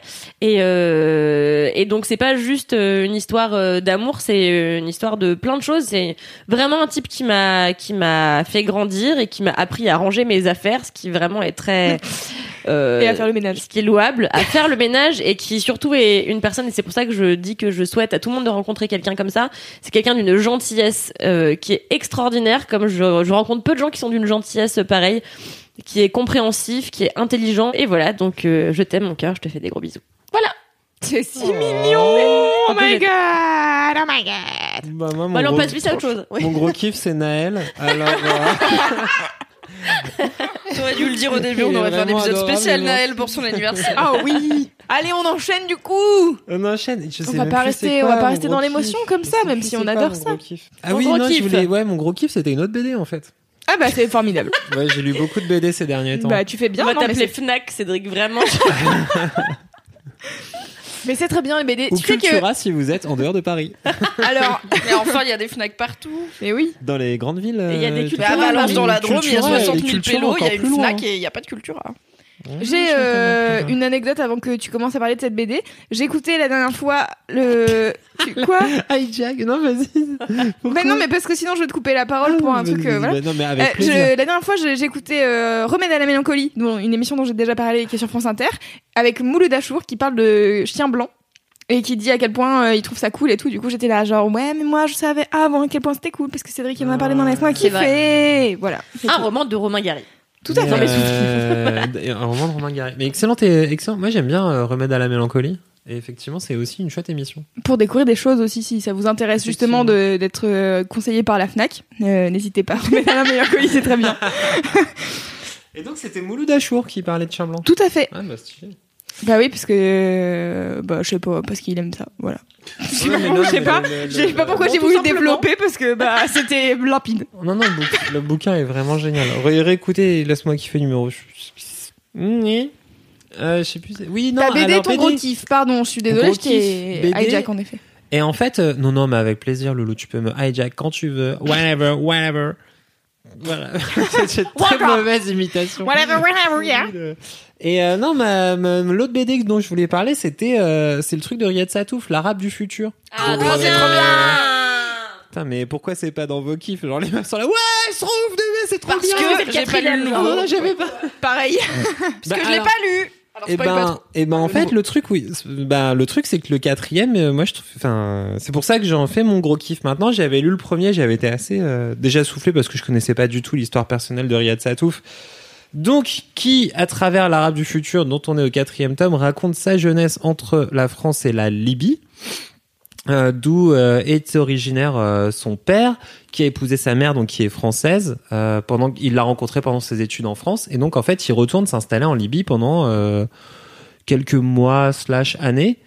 Et en fait, donc du coup, voilà, au, fil et à mesure des tomes de l'Arabe du futur, t'as beaucoup d'allers-retours entre la Libye et la France. Et ça s'appelle l'Arabe du futur parce que à l'époque, la Libye, c'était c'était au moment où Kadhafi avait déjà pris le pouvoir. Je sais pas si c'était déjà devenu une dictature militaire vénère, mais du coup, t'avais cette espèce de côté un peu euh, que peuvent avoir euh, pas mal de pays arabes de, d'inspiration euh, communiste et qui du coup parlaient et travaillaient beaucoup sur ce que c'était que l'arabe du futur, genre l'arabe conscient, Ah. évolué et et en fait voilà d'où le titre de la de. BD. C'est vraiment tout un mouvement politico euh, politico philosophique sur euh, voilà la, la, la modernité donc euh, la modernité euh, la modernité arabe. Ok. Et donc c'était un des euh, un des axes de, de, de développement de Kadhafi euh, en Libye. Et en fait, euh, donc j'avais lu le premier tome en étant assez, enfin vraiment assez soufflé parce que globalement, je trouve que Satouf, il est, il est très fort, très drôle et qui réussit à faire passer des trucs assez euh, balèzes et. Est-ce que tu dis Profond. essoufflé dans le sens d'époustouflé? Puisque ça fait deux fois que tu le dis. J'ai dit quoi? Non, il dit souffler. Souffler. Juste souffler, souffler comme un soufflé au fromage. D'accord. Ça m'a Ah, ça me rempli donne envie d'en d'émotion. manger. Il y a un super restaurant à Paris. euh, non, vraiment, qui est spécialisé en tous les soufflés. Vas-y. Ok. Oui. Tous les soufflés à tous les parfums. Oui, oui, c'est très. Ouais, et ben il s'a- il s'appelle Soufflé d'ailleurs. Non, non, bah, peut-être il y en a un qui s'appelle soufflé, mais l'autre il s'appelle pas soufflé. Hmm, ok. Pas soufflé et donc, euh, ouais, donc le premier était vachement bien, le deuxième était, moi je trouvais un peu moins bien sur le deuxième et le troisième. Euh, parce que en fait euh, ça euh, non je, ça, ça, patinait un temps un tantinet Euh, les allers-retours entre la France et la Libye euh, c'était un peu répétitif et en fait tu voyais Ouais. pas trop où il voulait aller entre euh, le personnage J'imagine que c'était répétitif pour lui aussi, du coup. Oui. Mais c'est vrai que dans, même dans la, de, je trouvais dans l'histoire, euh, son- tu voyais que son daron, il était bloqué. T'aurais aimé que ça euh, dans avance le plus machin. vite euh, dans les années, quoi. Bah, tu sais pas trop où est-ce qu'il voulait. Enfin, sur certains moments, tu sais pas trop où il voulait aller. En fait, il Et est en vraiment. fait, euh, Le quatrième, haha. et le quatrième, c'est. en fait- Ah. alors en fait, les trois premiers sont sortis assez proches dans le temps. Genre vraiment, c'était. T'en avais un tous les six mois. Et le quatrième, donc ça fait deux ans qu'il était en préparation. Et donc il est euh, énorme en fait. Déjà en soi, c'est une BD qui fait genre 300, qui fait 260 pages, un truc comme ça, qui est très longue à lire et qui du coup est à, se retourner le cœur quoi. Euh, en fait, dedans, il y a vraiment ce moment où ta famille, elle, où, ton père, c'est vraiment l'histoire de sais pas, d'une séparation, euh, d'une séparation euh, mentale en fait quoi. Vraiment le moment où le père qui est bloqué un petit peu dans son cycle de retour au pays et si on allait tout le temps vivre en Libye, même si ça marche pas et que et que c'est l'arrache et que tout le monde traite euh, Riyad Satouf quand il est petit, il est donc euh, c'est un tout petit bonhomme aux cheveux blonds, euh, tout le monde le traite de juif et lui jette des cailloux et essaye de le choper et donc t'as trois tomes de ça où c'est un peu comique et en fait dans le quatrième tu il le traite de façon vraiment plus dramatique et plus réaliste et en plus il commence à devenir ado avec de l'acné partout et tout ça et donc à en fait quelque part à être le Riyad Satouf qu'on connaîtra tous par la suite avec euh, euh, le retour au collège, les beaux gosses et tout ça. Vraiment, le Riyad Satouf originel, celui qui écrit sur des ados euh, qui ont une sale gueule et qui, qui se branlent dans des chaussettes en, en ayant plein d'idées pourries sur la vie. Ah, les beaux gosses.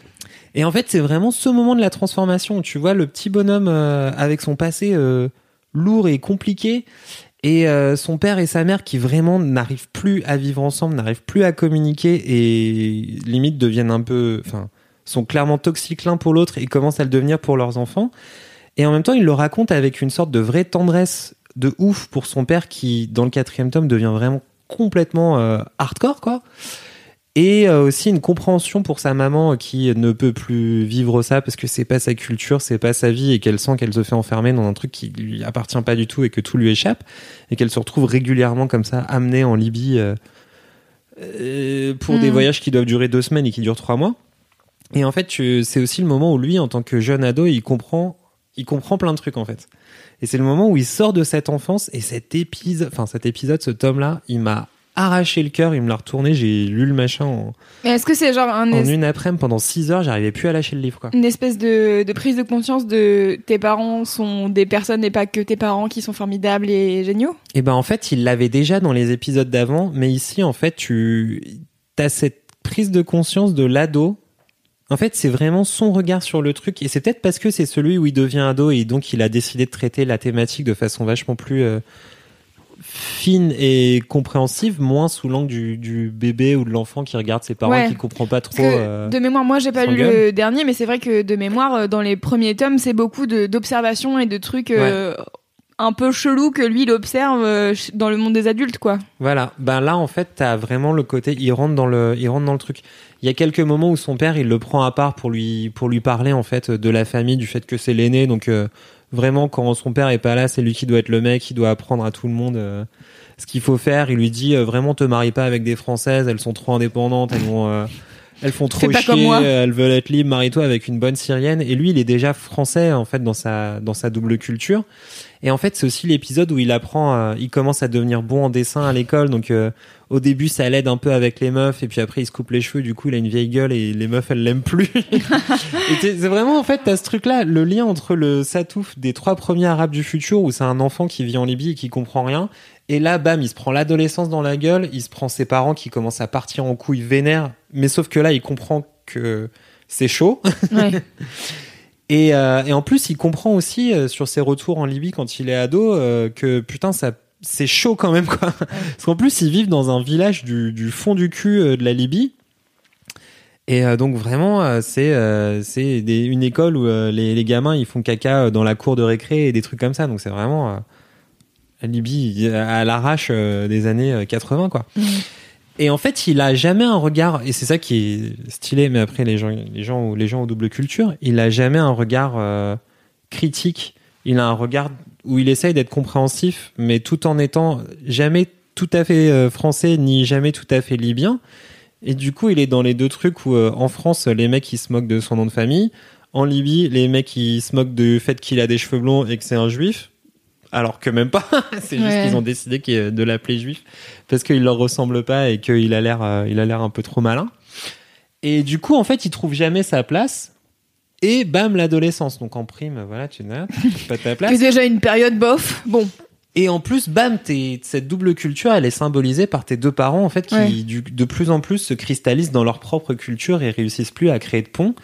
Et en plus, c'est marrant parce qu'il a deux, euh, il a deux petits frères, c'est l'aîné de sa, c'est l'aîné de sa famille, donc euh, tu vois dans, dans, dans sa façon de voir la vie que ses deux petits frères, ils sont pas encore arrivés à ce Mhm. niveau-là, et que lui, il est en train d'émerger à la conscience de plein de trucs d'un coup.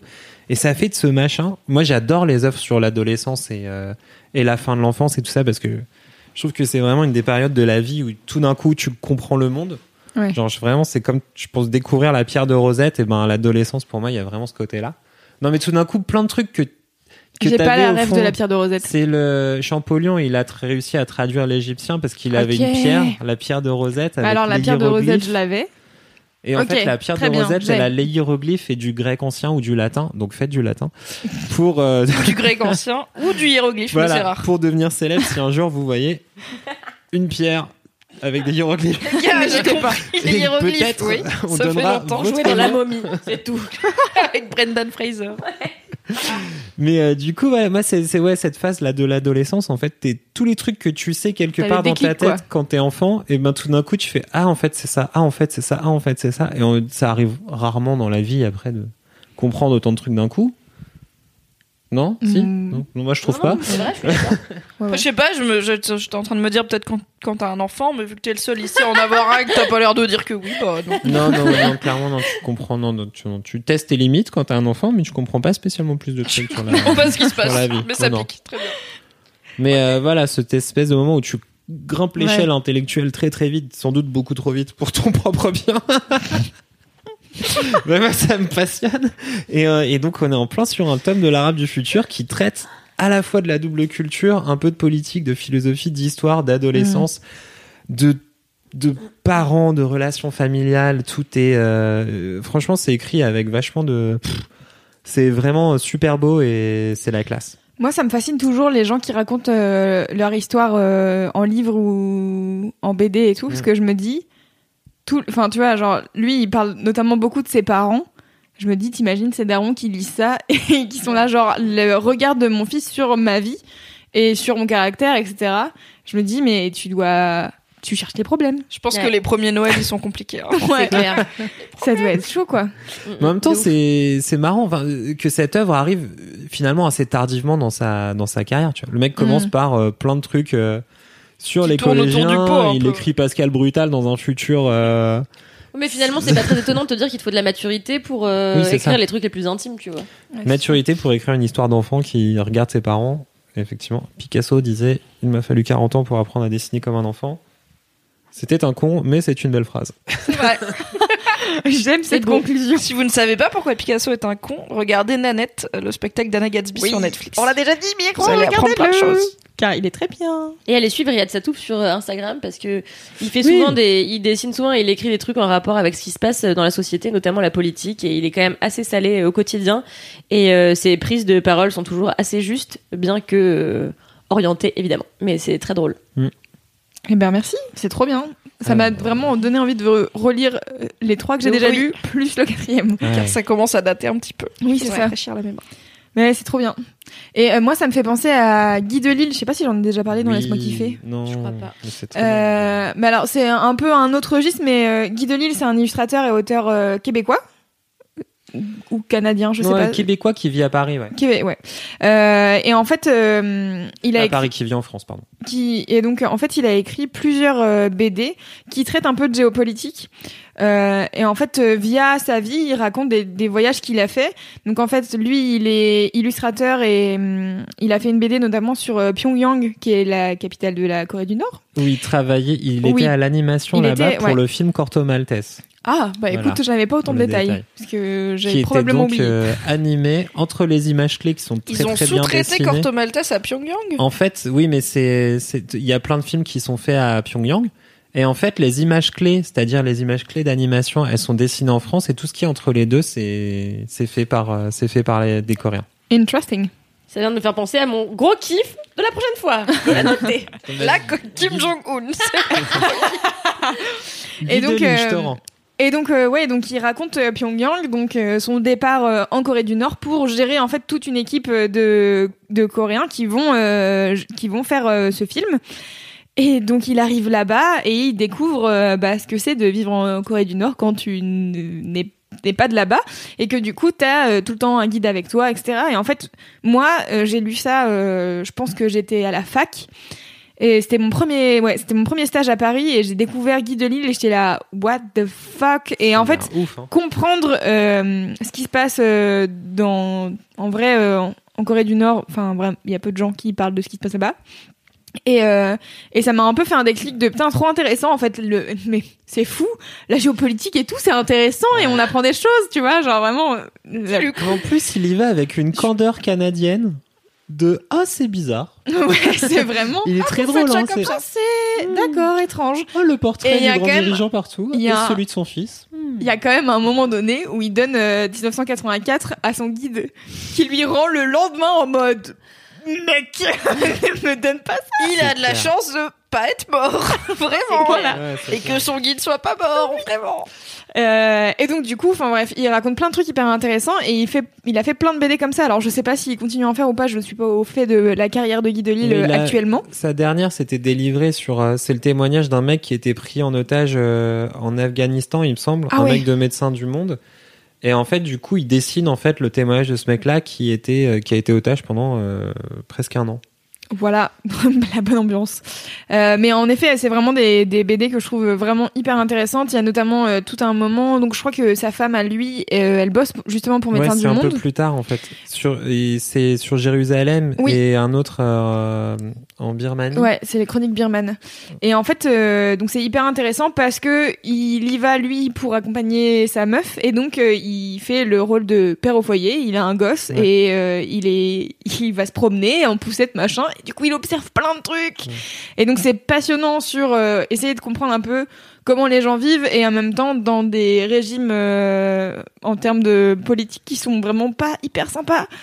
Euh, et donc voilà, c'est vraiment, euh, peu très, très démocratique, on peut dire. Un peu démocratique. Mais t'en as un qui est assez euh, assez ouf parce qu'en plus c'est Jérusalem Ouais. où il passe. qui- je pense qu'il y a un des plus gros et où vraiment c'est un bordel politique et religieux mais- Jérusalem. Alors, et il arrive pas trop mal à début. à des- Parce que moi j'ai lu son truc. bouquin, j'étais là, enfin sa, sa BD, j'étais là. Je crois que j'ai compris. Ouais ouais. Et puis après, euh, deux mois après, j'étais là, j'ai oublié. Euh, j'ai plus compris maintenant. Mais c'était vraiment limpide quand je l'ai lu, donc n'hésitez pas si vous voulez essayer de comprendre, lisez euh, Jérusalem de Guy Delisle. Ah ouais, c'est assez ouf. Ouais. Et il a, alors euh, au passage, quand vous, si vous avez ou quand vous aurez des enfants, il a trois euh, petits livres qui s'appellent Le Guide du mauvais père. Oui, qui ils sont, sont très tous drôles. très très drôles Génial comme titre. Ouais. et que j'ai acheté dès que j'ai eu mon bébé pour répliquer tous les bons conseils qui sont dedans. Mais oui, c'est vrai, c'est vraiment très drôle. Mais, euh, mais en tout cas, oui, ça m'a donné envie de, de lire et l'Arabe du futur et le dernier de Guy Delisle. De ouf. C'est trop cool. Voilà. Écoutez, je crois qu'on a fini ce Laisse-moi kiffer. là Oui. Alors, comme d'habitude, je vais vous inviter à mettre une note ainsi qu'un avis sur iTunes, car c'est formidable. Et je vais vous 6 dire. sur 5. Ouais, exactement. et je vais vous dire qu'on a une chaîne YouTube. Arrête de faire ça. Il y a un Il micro. me le tape avec son micro, mais de manière un peu. euh, je sais pas, bizarre. Sexual. Un peu bifle. un peu On bifle. peut dire fatigué, il m'a bonné. Oh, Je ma sais qu'est-ce pas, il Je m'a- sais pas parler espagnol, j'ai fait allemand. Ah, c'est très Qui bizarre. vient de dire oh Concluons. Mais c'est Concluons. bien, j'ai- je partais sur une conclusion et vous, tu fais n'importe quoi, Cédric. Bon, écoute. Euh, donc, euh, on a une chaîne YouTube, n'hésitez pas à vous abonner si euh, vous voulez euh, regarder ce podcast, puisqu'il n'y a pas de vidéo. Mais euh, on fait une diffusion en live le mercredi midi, du coup, le jour de la sortie.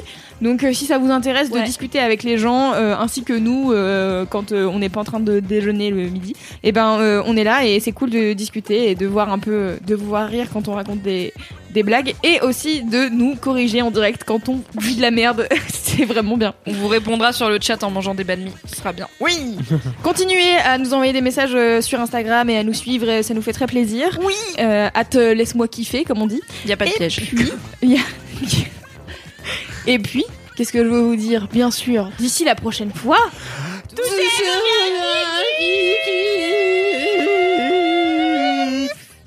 Allez, Mimi, putain. Mais laisse tomber. Ja- Jacotte Rabat-Louage, on l'appelle dans le métier. c'est clair. N'hésitez pas à arrêter de fumer si vous voulez arrêter de fumer. Bisous. Ah, rabat joie. C'est la fin.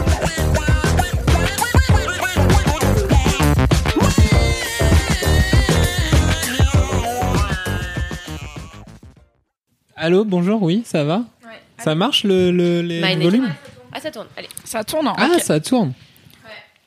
Comme une table de Ça tourne au Jupiter. Ah, ça tourne, manège. Pas bien. Pas mal. ça mal. tourne, boule. Mais pas bien. Mais pas bien. Jalouse de mon Mauvais. talent, quoi. Mauvais. Euh, Tellement de jalousie. et pourtant, ça tourne. Jalousie, des jalousies.